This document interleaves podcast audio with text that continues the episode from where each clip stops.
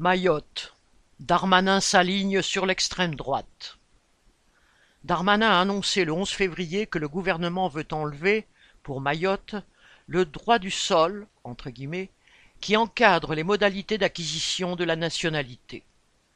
Depuis 2018, ce droit était déjà soumis à des conditions restrictives à Mayotte. Avec l'abandon du droit du sol, les enfants nés dans ce département de parents étrangers ne pourront plus devenir français. Darmanin répond favorablement aux revendications de l'extrême droite, reprises par une majorité d'élus locaux. Il conforte les plus xénophobes et réactionnaires, par exemple le sénateur Tani Mohamed Swahili, qui propose d'imiter le Royaume-Uni, qui veut déporter les réfugiés au Rwanda, en trouvant un pays africain avec lequel passer des accords du même type. Ceux qui arriveraient à Mayotte seraient immédiatement reconduits vers ce pays tiers pour y déposer leurs demandes. Cela concernerait aussi les Comoriens. Ce système traiterait toute demande, qu'il s'agisse d'asile ou de carte de séjour. La visite de Darmanin va donner des ailes aux militants des forces vives, qui s'en prennent aux immigrés et se constituent peu à peu en milices.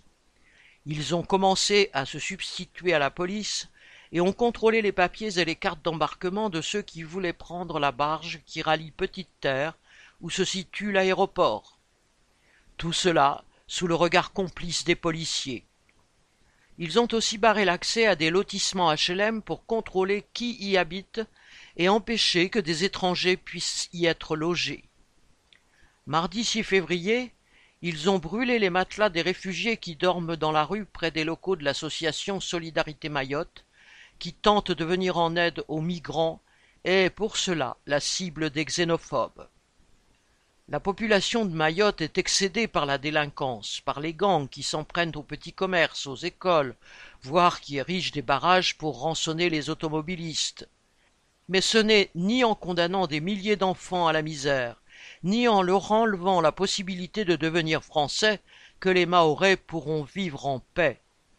La répression qui sévit à Mayotte, où plus de vingt-cinq mille pauvres sont renvoyés chaque année aux Comores, tout comme l'opération Wambushu au printemps 2023, ont laissé des milliers de mineurs livrés à eux-mêmes dans les bidonvilles. Environ quinze mille enfants ne seraient pas scolarisés. Si certains de ces enfants finissent dans des gangs, ce n'est pas parce qu'ils sont étrangers, mais parce que l'État français les a privés de leurs parents. L'absence de logement, d'école, de place à l'hôpital, et même d'un système de santé digne de ce nom, vient du mépris de l'État français pour le sort des habitants de l'archipel. Qui n'a pas remplacé l'ensemble des robinets de l'île engendrant une pollution au plomb, comme l'ont révélé en décembre les autorités sanitaires? C'est l'État français, pas les travailleurs comoriens. Qui a détourné les fonds pour la construction de l'usine de dessalement d'eau?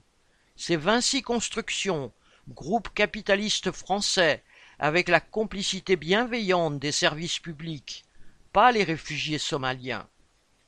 Lors de l'indépendance des Comores, la France a voulu maintenir Mayotte dans son giron pour des raisons stratégiques et économiques, pas pour assurer un avenir à sa population que les gouvernements successifs méprisent autant que les étrangers désignés comme boucs émissaires.